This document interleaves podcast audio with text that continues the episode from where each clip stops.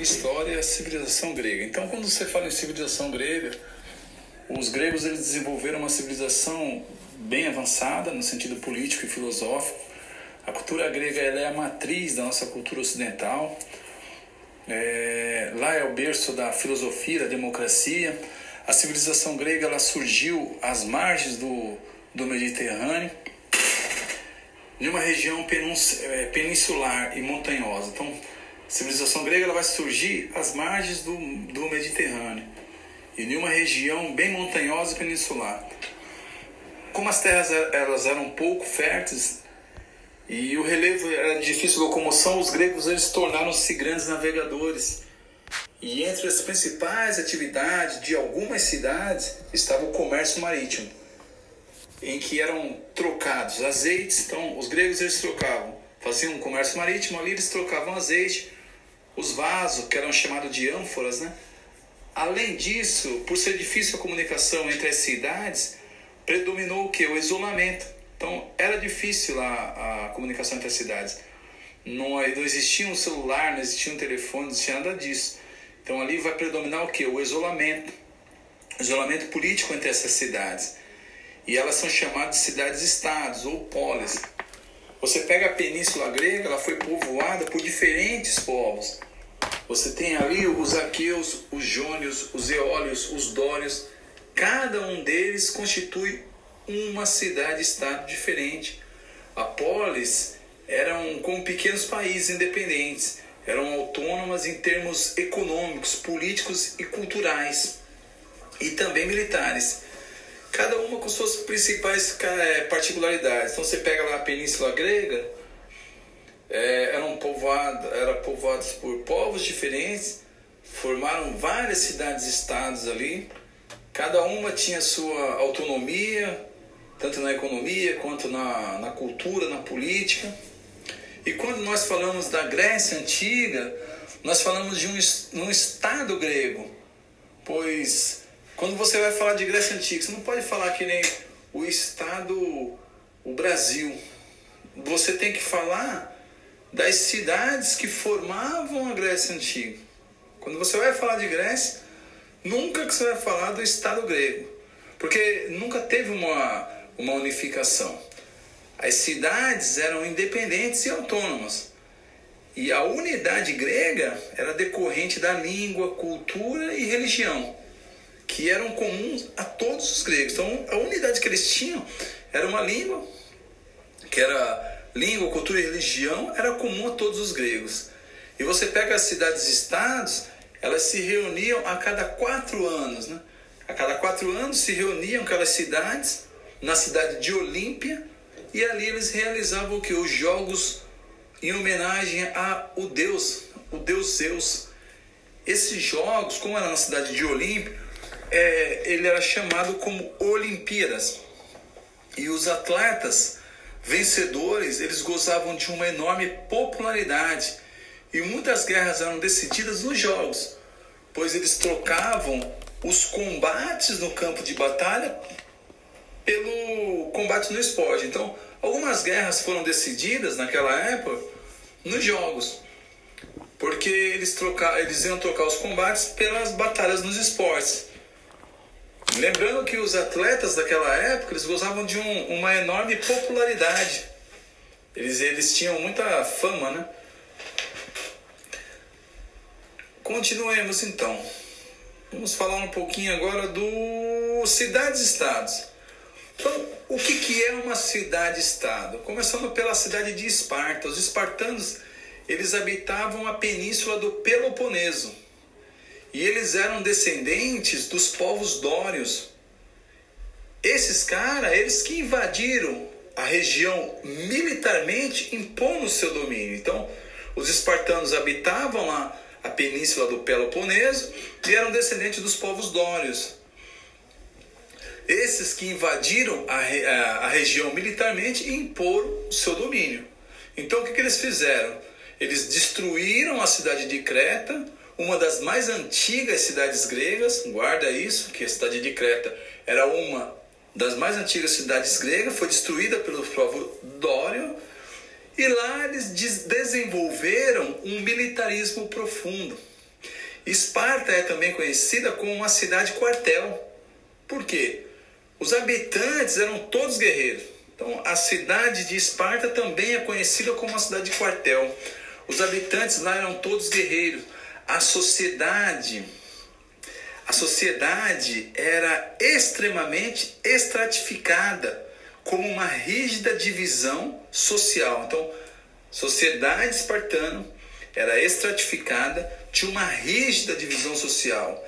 Era uma monarquia e possuía uma assembleia de guerreiros em que todo cidadão espartano, filho de pais espartanos e que serviu a carreira militar, aos 30 anos podia participar. Olha que legal aqui. Você pega a sociedade espartana, ela é uma sociedade estratificada, tem uma rígida divisão social. Lá tem uma monarquia, lá possui uma assembleia de guerreiros em que todo cidadão espartano, então o camarada tem que ser cidadão espartano, ou seja, filho de pais espartanos e que serviu carreira militar. Então não basta que o cara tenha pais espartanos, ele tem que ter servido a carreira militar. Esse cara, ele é, ele é um cidadão espartano ali. Então, aos 30 anos, esse camarada ele pode participar dessa assembleia de guerreiros. Você tem que lembrar que as crianças elas iam para um acampamento de treinamento aos 7 anos de idade. Então, pega uma criança com 7 anos de idade, manda lá para o acampamento, para o treinamento militar. Para quê? Para ela aprender a lutar e ser soldado. As mulheres também. As mulheres prestavam serviço militar e elas realizavam bastante exercício físico, com o intuito de gerarem soldados fortes. Então, mulheres ali prestavam serviço militar, realizavam muitos exercícios físicos. E qual que era o intuito? O intuito era gerar soldados fortes. E quando nascia alguma criança com algum defeito físico, Coitada dessa criança, né? ela era jogada em uma colina e essa prática é conhecida como eugênia. Ou seja, todo o trabalho era realizado pelos escravos. Esses escravos eram chamados de periecos, conquistados como prisioneiros de guerra. Então, escravo era chamado de periecos e eram as pessoas que eram aprisionadas nas guerras. Falei para você um pouco de cidade de Esparta. Falando agora um pouco de Atenas. Lembrando que essas duas cidades são as que mais se destacaram. Então, Atenas ela, ela é uma rival de Esparta, sobretudo pela natureza diferente. Quando eu tenho a cidade quartel, na cidade de Esparta, você tem Atenas, é uma cidade diferente. É, porque enquanto Esparta está militarizada e é uma cidade oligárquica, Atenas, lembrada por seu berço da filosofia ocidental, das artes e da democracia. Olha a diferença.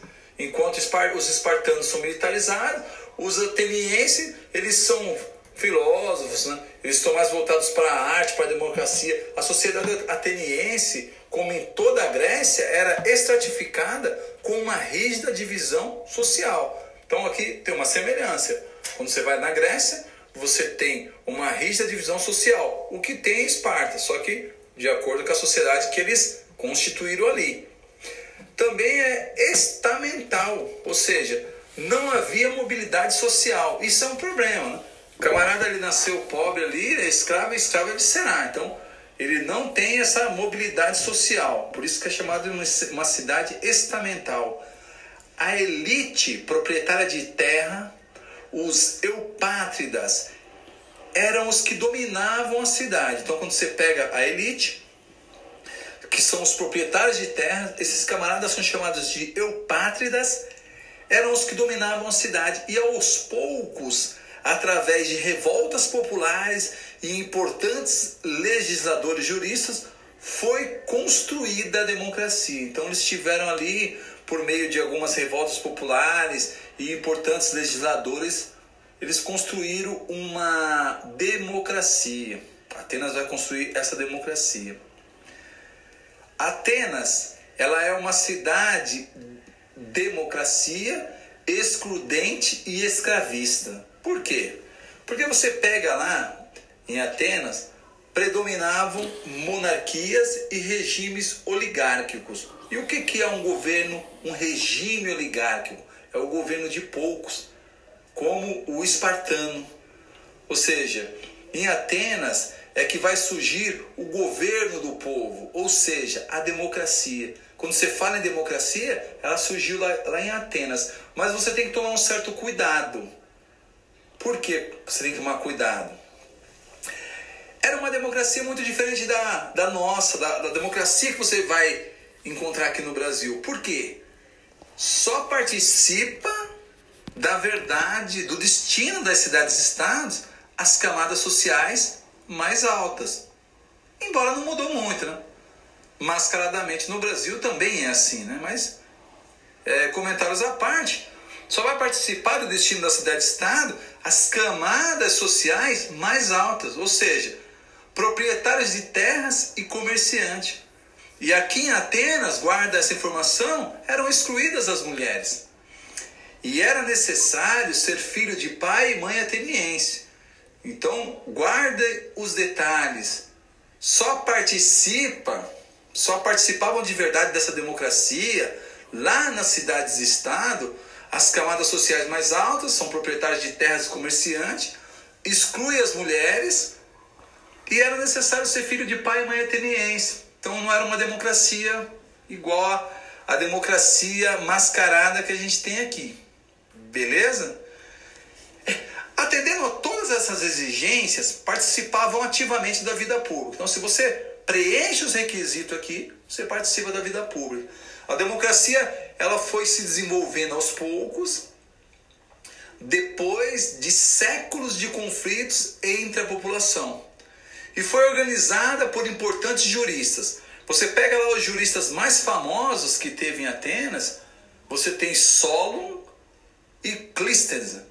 Esse Clístenes, ele é considerado, é, ele e o Solon, eles são considerados os pais da democracia grega. Então, se alguém te pergunta, ah, foram considerados os pais da democracia grega, uma pergunta que nunca vai cair, né? Mas vamos supor que um dia caia, Solon e Clístenes, esses são considerados os pais da democracia.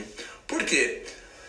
Você vai ver que é, lá em Atenas eram realizadas assembleias em que todos os cidadãos eles podiam participar e votar. A política era um elemento muito importante para os atenienses. E eles eram estimulados a participar da vida pública. E quem não participasse da vida pública na polis era muito mal visto. Então não tinha como não participar.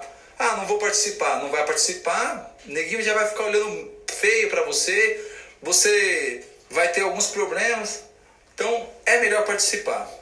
E é importante lembrar que nas sociedades clássicas existia um profundo desprezo ao trabalho. Então, nessas sociedades, o trabalho era visto com maus olhos, o que seria indigno e retiraria a condição de pessoa de quem trabalha. Então, ou seja, trabalho para eles era coisa de escravo. Os escravos, além de não serem cidadãos, não são considerados gente. Para termos uma ideia, a mesma palavra para vaca era usada para o escravo.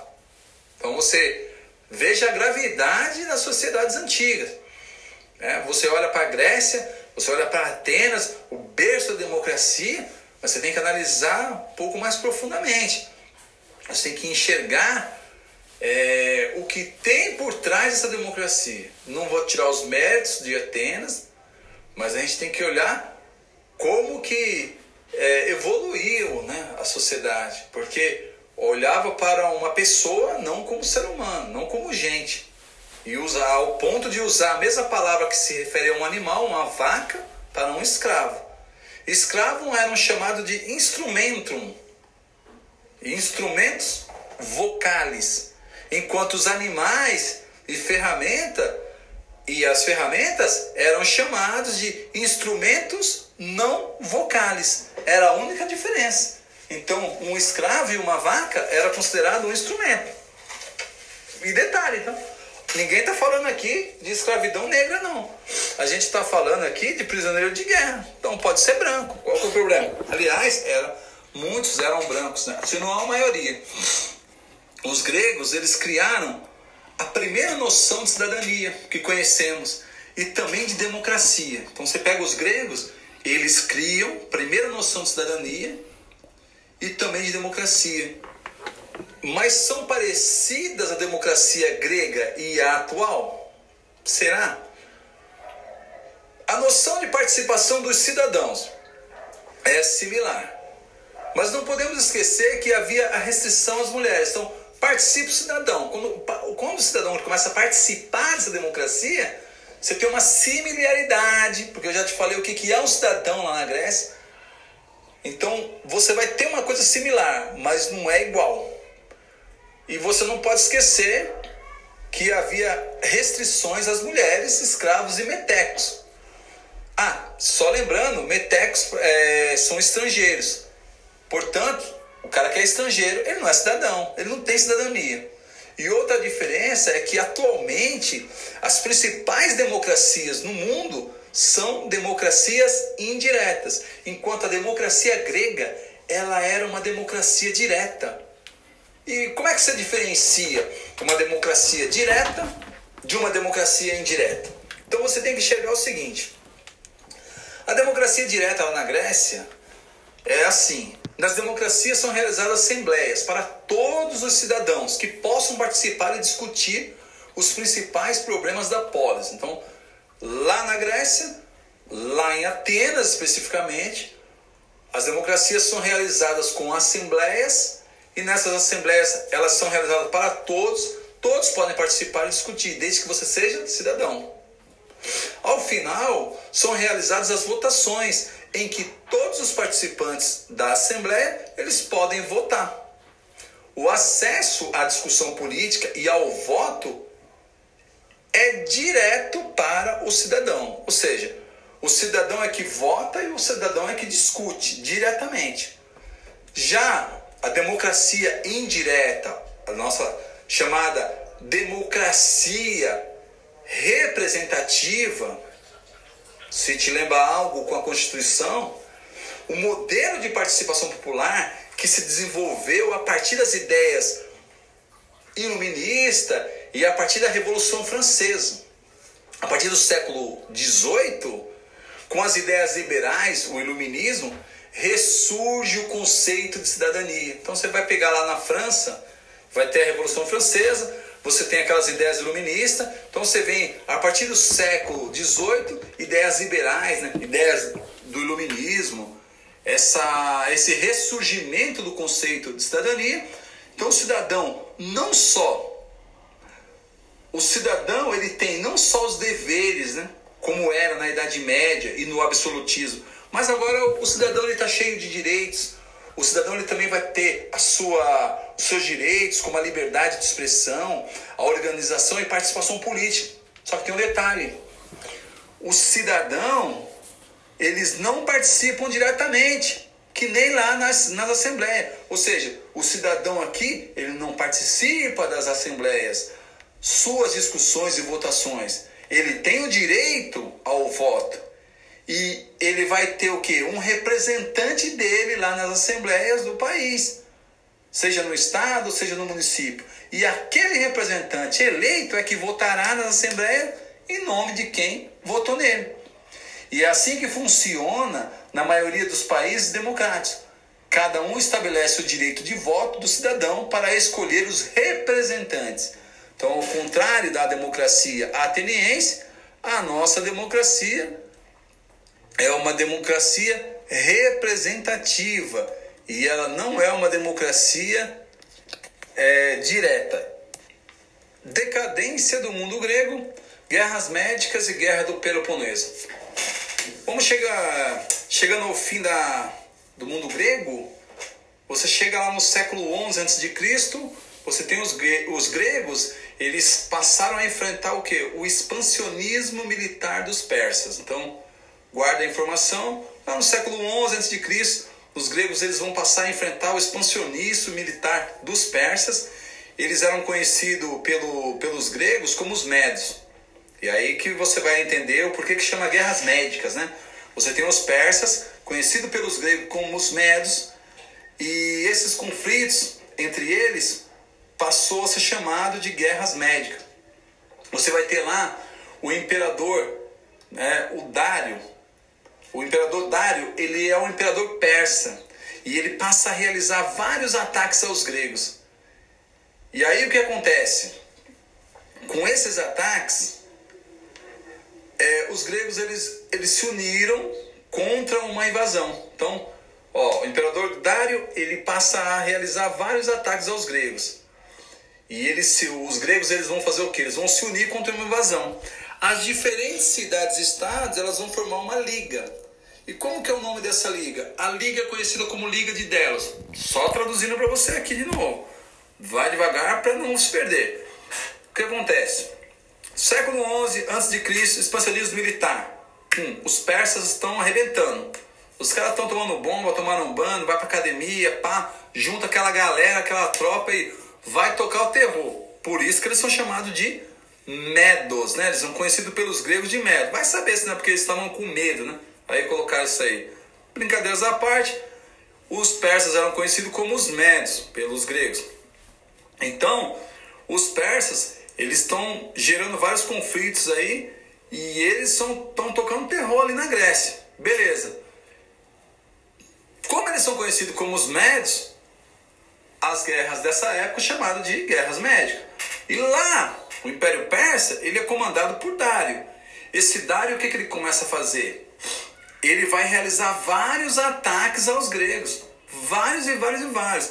E aí o que, que os gregos fazem? Eles ficam de saco cheio disso aí, eles se uniram. Porque lembra que eu falei que eram cidades-estados? Eles vão se unir contra essas invasão, essas invasões persas. E essas diferentes cidades-estados, elas vão se unir e eles formam uma confederação, uma liga militar. E isso é conhecido como a Liga de Delos. Essa Liga de Delos, ela é liderada pelos atenienses. Os atenienses comandam isso aí. Aí o, que, que acontece?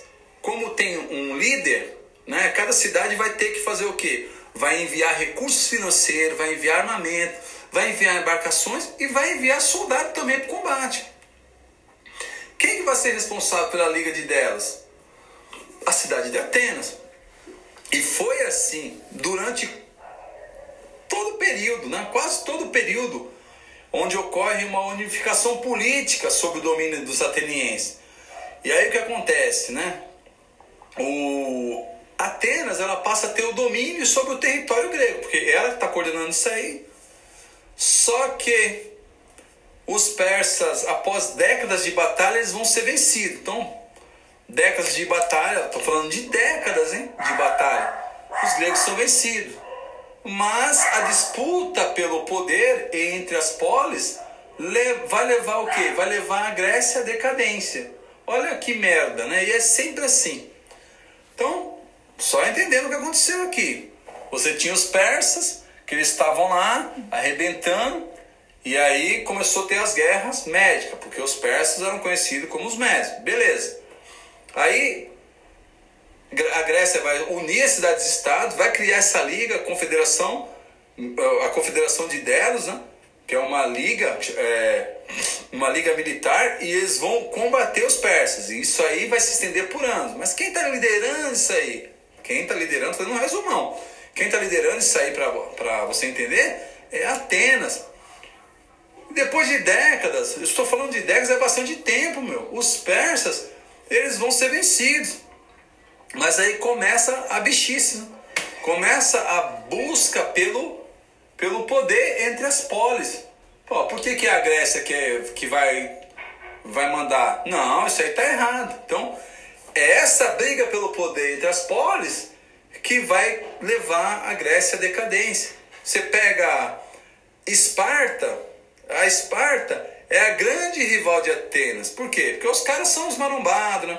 Eles todo dia estão lá na, na, Todo dia o, o espartano ele vai lá na Smart Fit, ele toma um asteroide, ele toma um anabolizante, ele vira o, o, o regaço, o regaço mesmo. Não aceita, ó, os caras são politizados, os atenienses gostam de ler, criam filosofia, democracia, paz e amor, né? Eu vou, não, quem tem que arrebentar aqui é a gente, pô. A gente quer os marombados, a gente quer andar de camisa regata. E aí o que acontece? Esparta, que é grande rival de Atenas, ela não aceita o domínio ateniense na Liga de Delos e entra em guerra. Olha que merda. Tava tudo bonitinho. O problema era só os persas. Já acabou com os persas, meu. Não precisava criar caso. Mas não tá bom, né? Como nunca tá bom. Pô, tirou os persas, mas quem que são esses caras aí? Não, meu, vamos tirar eles daí. E nessa que Atenas quer tirar os camaradas de lá, Atenas faz o quê? A Esparta quer tirar os atenienses de lá? Faz o quê? Vai querer guerrear com os nossos amigos atenienses. Então o que, a Esparta faz? Invade Atenas e impõe o seu domínio. E aí o que, que eles fazem? Eles vão transformar a Liga de Delos em Liga do Peloponeso. Então, essa mudança, quando você fala em Liga de Delos, você tem as cidades-estados gregas, elas se reuniram para combater os persas. Quando você fala de Liga do Peloponeso, já é o ciúminho de macho, entendeu? Já é os espartanos com ciúminho dos atenienses. Não, peraí, por que, que eles vão dominar? Quem vai dominar é nós. É nós, está dominado. Aí começa a Liga do Peloponeso. E essas rivalidades, elas continuam. E aí o que acontece? Tebas não aceita o domínio espartano. Olha que merda, meu. Esparta vai invadir Atenas. Aí ela impõe o domínio. Tava tudo tranquilinho, né? E agora quem, agora quem é o dono da camisa aqui, a bola é minha, a bola é dos espartanos. E aí transformou, mudou. Não é mais a Liga de Delos, agora é a Liga do Peloponeso. Beleza. Tá tranquilinho? Não tá, meu. Não tá. Continua as rivalidades. Tebas não aceita o domínio dos espartanos e entra em guerra. E dessa forma, o que, que vai acontecendo? As cidades-estados elas passam a guerrear entre si. Eles começam a se matar entre eles. E aí o que acontece? Vai ter, eles vão enfraquecer, tornando-se cada vez mais frágeis contra os inimigos externos. E aí o que acontece? É sempre assim, meu. Tem alguém só de fora. Lembra o desenho do pica-pau que começa aquela briga lá, o pica-pau sai e fica só assistindo? Então, aí o que acontece? Quem tá de fora tá só olhando, deixa eles se matarem. Eles vão ficar, vão acabar com a munição dele, porque vão se cansar, vão se matar, vai diminuir o exército, vai perder armamento, vai fragilizar, vai crescer, não vai ter uma organização, está fragilizado. Então eles enfraquecidos, o que que acontece? Eles estão lá tudo enfraquecidos, guerreando entre eles, os babaca, né? E aí eles são atacados pelos macedônios. Primeiramente, eles vão ser é, massacrados né, pelo Filipe II. E depois, a Grécia foi definitivamente conquistada pelo Alexandre Magno, que é também conhecido como Alexandre Grande. E não vai confundir Alexandre Grande com Alexandre Frota, meu, pelo amor de Deus. Fala Alexandre Grande, cara, ah, Alexandre. Não, esquece. Alexandre Frota não tem nada a ver com isso aqui, pelo amor de Deus. Domínio macedônio e o Império do Alexandre o Grande. Então, o Alexandre o Grande ele vai conquistar ali. E a conquista do Alexandre se deu por quê? Porque a Grécia ela estava enfraquecida desde a guerra do Peloponeso. Então, tão logo foi consolidado o seu poder na região. Então, rapidinho, o Alexandre o Grande ele consolida o seu poder ali na região, porque está enfraquecida mesmo. Aí vai iniciar as campanhas militares pela conquista do Império Persa. Então, o Alexandre o Grande ele já conquista ali, porque a Grécia está enfraquecida por causa da guerra do Peloponeso. E aí quando eles se consolidam ali no poder, inicia as campanhas militares pela conquista do Império Persa. Então, durante toda a vida, expandiu os domínios do Império Macedônico, que ocupou um enorme território entre Grécia e Índia. Então, o Alexandre o Grande, né, ele vai crescer nesse Império Macedônico, e esse território ele vai ser tão grande que ele vai pegar desde, é, desde a Grécia ali até a parte da Índia o Alexandre ele vai se entusiasmando com a cultura grega, né? Ele considerou uma cultura superior, ele percebeu que a cultura grega era uma cultura muito boa. E como ele viu isso aí, ele passa a difundir essa cultura por todos os territórios que ele conquista. Conforme ele vai conquistando território, vai promovendo uma grande fusão cultural. E lembra que a cultura grega ela é chamada de cultura helena e aqui é chamado de helenismo, ou seja, é a fusão. Então começa a fazer o que? A cultura ocidental grega e a oriental macedônica. Essa fusão das duas culturas é chamada de helenismo.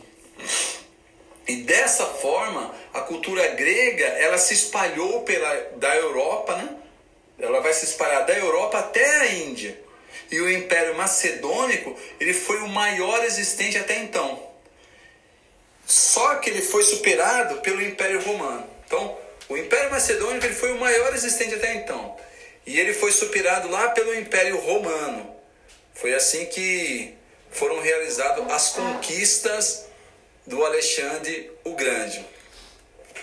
Lembrar também que o berço da civilização e da filosofia ocidental é a Grécia.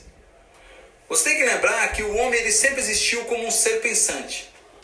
Mas o pensamento organizado, quando você pega lá a busca da verdade das coisas, o amor pelo conhecimento, a busca do viver e do pensar melhor, ela vai surgir lá na Grécia Antiga.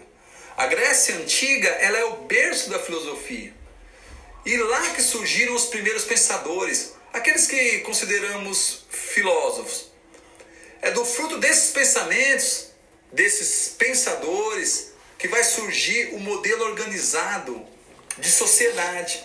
Essa organização que você tem hoje de sociedade, essa visão sobre o mundo, ela nasce lá atrás, lá na Grécia. Lá é o berço desse pensamento.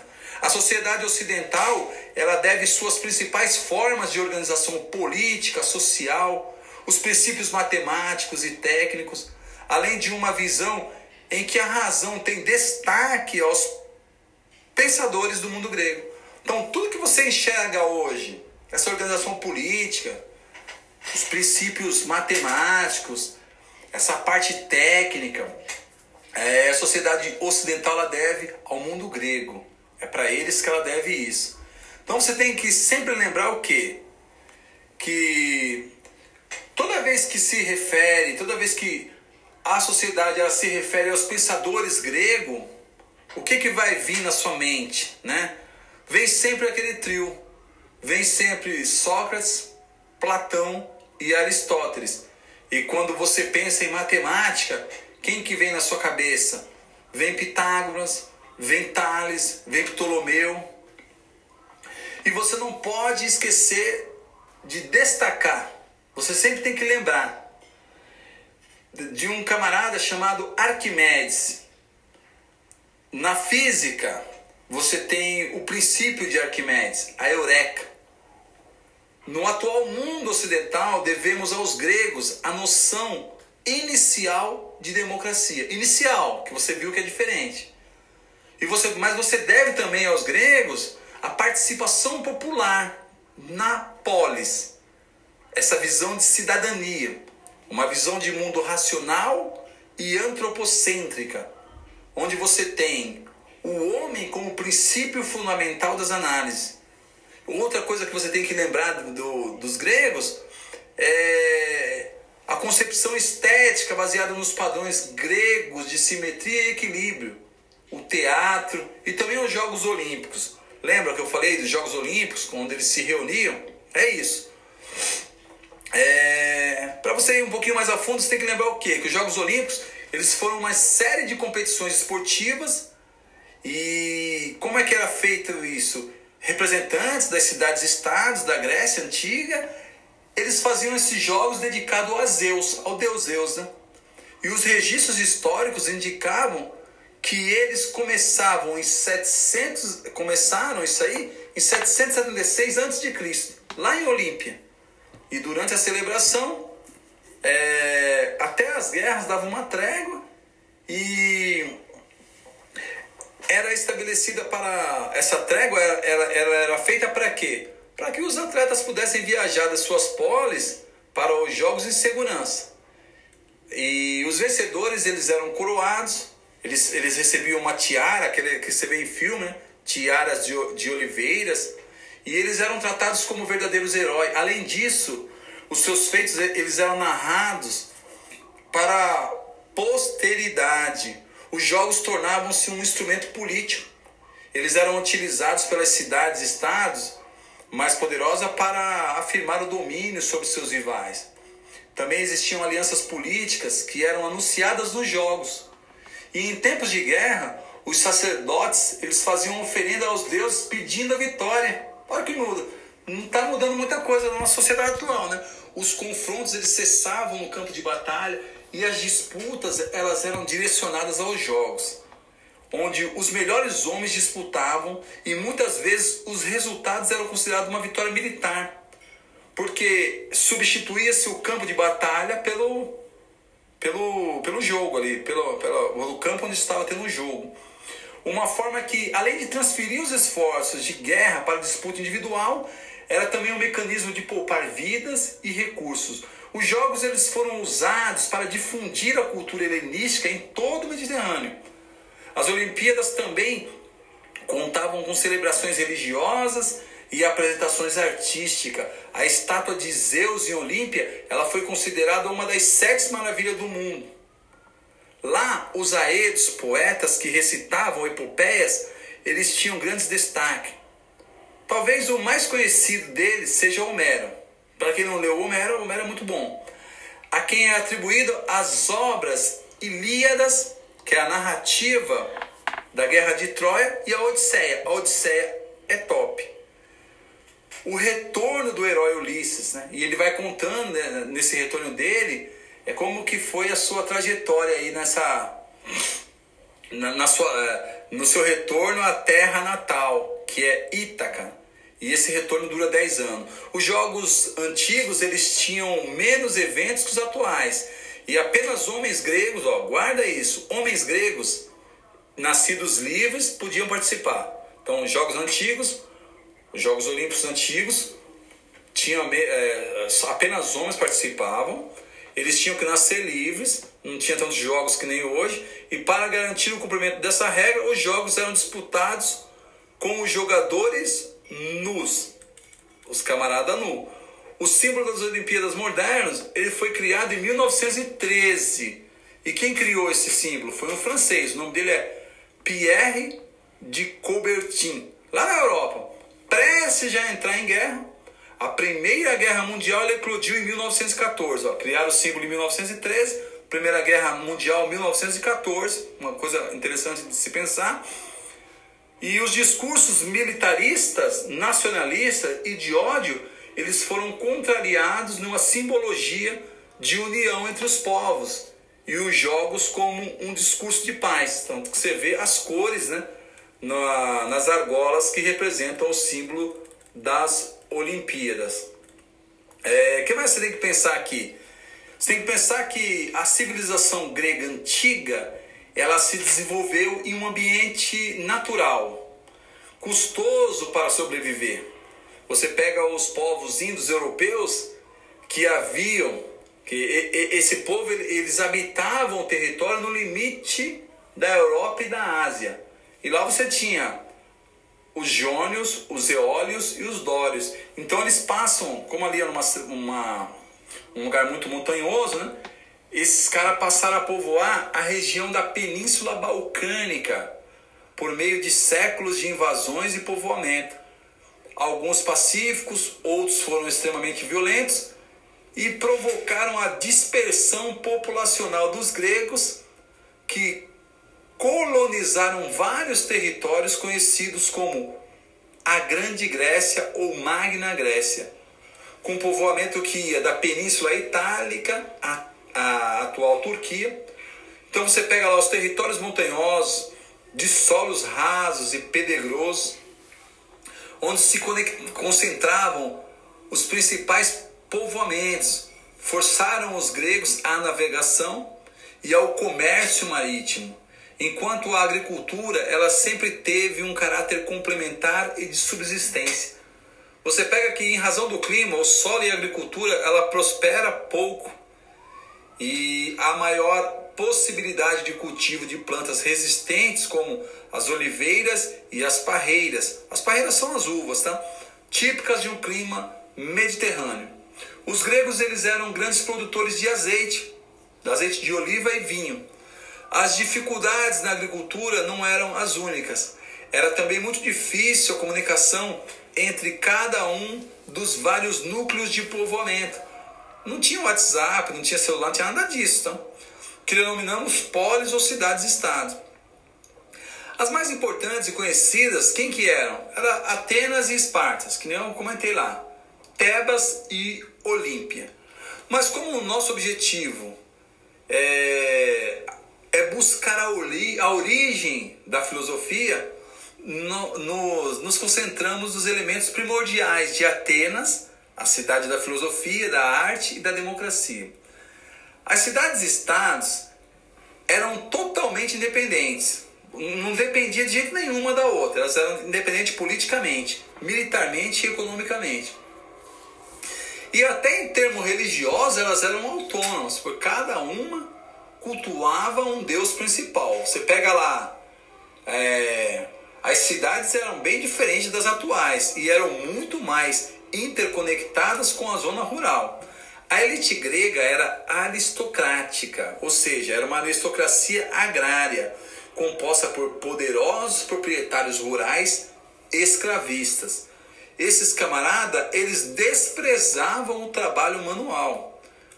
Você tem que lembrar também é, que os gregos antigos, o trabalho para eles, na cabeça deles, o trabalho ele retirava a dignidade humana. Ele reduzia o homem à condição de animal. Entre os gregos comuns, a noção de que o ócio é fundamental e necessário para a execução das faculdades intelectual e da dignidade humana. Guarda bem uma informação dessa. Você pega lá o grego, né? O que você fala que é um vagabundo hoje, para o grego, o ócio é fundamental, é necessário para a execução das faculdades intelectuais e da dignidade humana. E ele, eles pensavam que o escravo e o trabalhador braçal eram prontamente desprezados e alvos de preconceito. Havia uma grande valorização da ideia da reflexão, da política e da arte, mas um profundo desprezo, uma aversão aos trabalhos manuais. Será que está acontecendo isso hoje de novo? Só que eu não estou vendo intelectual, mas a aversão ao trabalho já ela já está existindo faz tempo. O espaço urbano grego ele ficava na Acrópole. Então você pega lá a Acrópole, inclusive é, tem um site hoje chamado Nova Acrópole que é muito bom de filosofia. Quem tiver interessado pode ir lá assistir umas aulas lá que vale muito a pena. O espaço urbano grego ele ficava na Acrópole ou cidade alta em que estavam os principais prédios públicos e templos religiosos, como o templo de Atenas, Artemis ou o próprio Oráculo de Delfos, muito famoso. Ficava na cidade o mercado municipal e a Ágora. A Ágora também é muito famosa. A praça ruínas do anfiteatro e da Ágora na Acrópole de Atenas. É tudo pública, né? a elite ociosa vivia no ócio. Então a elite ociosa, a elite ociosa de Atenas, ela passava um longo tempo na ágora. Você pega lá essa elite que ficava sem fazer nada, longo tempo na ágora e no mercado público. E lá eles ficavam em discussões políticas e filosóficas, pensavam questões caras aos homens atenienses da época. A política ela tinha um caráter central naquilo que os gregos consideravam importantes, ao ponto de que os cidadãos que não participavam ou não demonstrassem interesse pela vida política da polis, ele era muito mal visto e eles sofriam preconceitos, inclusive no tempo de Péricles, um grande estadista ateniense. Várias leis que forçavam a participação nas assembleias foram criadas tinha que criar, porque o cara que não fosse ele era mal visto. Então, esse é o fim do, da parte da Grécia. E o próximo passo agora a gente vai falar sobre Roma.